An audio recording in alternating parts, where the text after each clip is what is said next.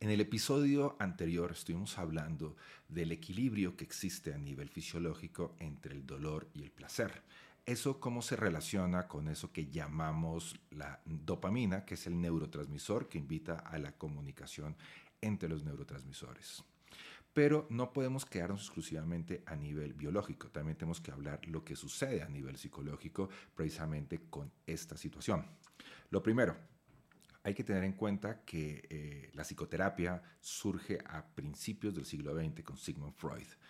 Él aprovecha las ideas precisamente de lo biológico, que habíamos hablado, de ese equilibrio, esa búsqueda de la homeostasis, y también lo traslada a nivel psicológico.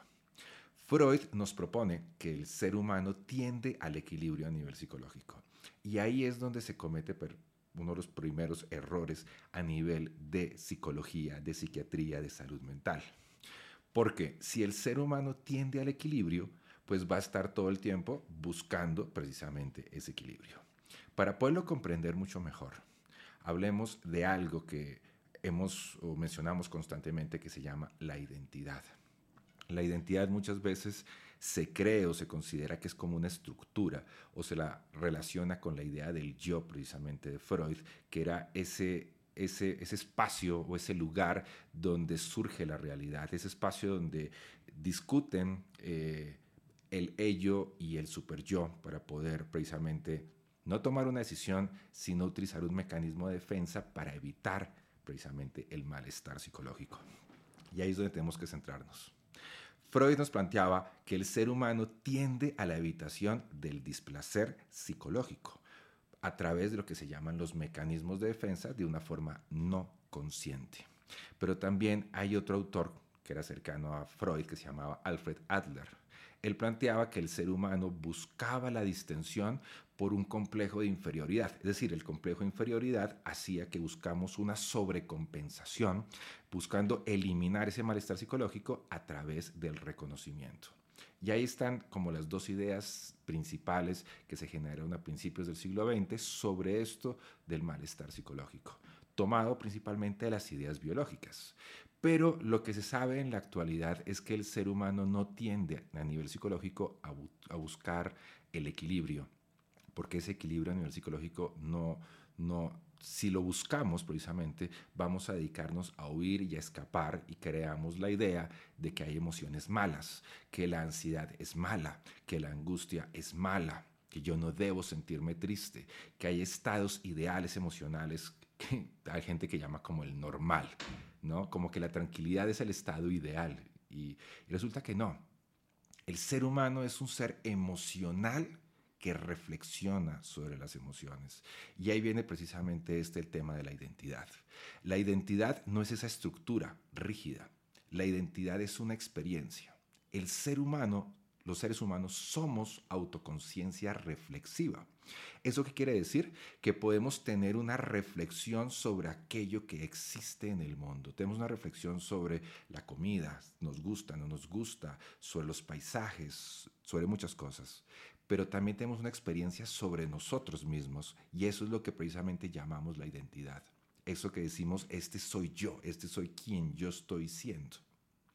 Esta identidad está en constante cambio y en constante transformación.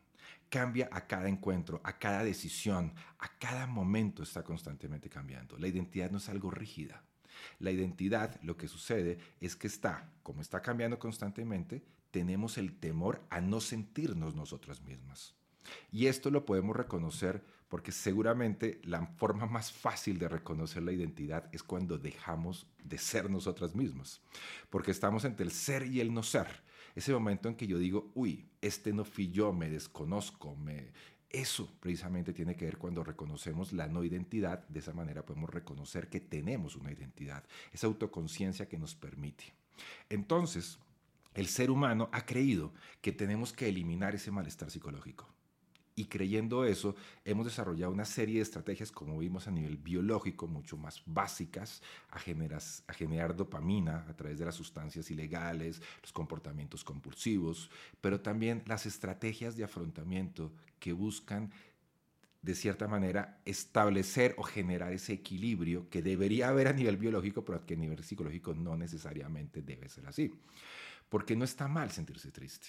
Si yo pierdo un ser querido, siento tristeza. Si estoy en, duelo por una, ruptura afectiva, voy a estar en, en, duelo. Si alguien me descalifica por algo que yo creí que había estado hecho, siendo bien, eso va a doler.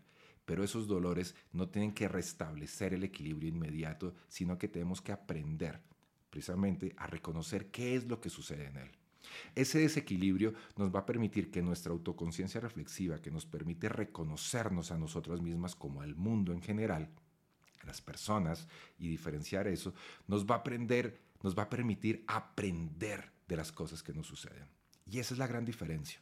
No buscamos el equilibrio, sino que en el desequilibrio aprendemos sobre nosotras mismas y aprendemos a cómo transformar y cambiar las cosas que no salen a veces como otros queremos que sean. Y ese es precisamente el aprendizaje y eso es lo que busca precisamente la psicoterapia, generar esa transformación, reconocer las estrategias que buscan restablecer el equilibrio que no necesariamente eh, es lo que, lo que se necesita, lo que es lo adecuado porque muchas veces esa búsqueda de ese equilibrio genera rupturas, dolores, alejarse de lo que queremos en la vida.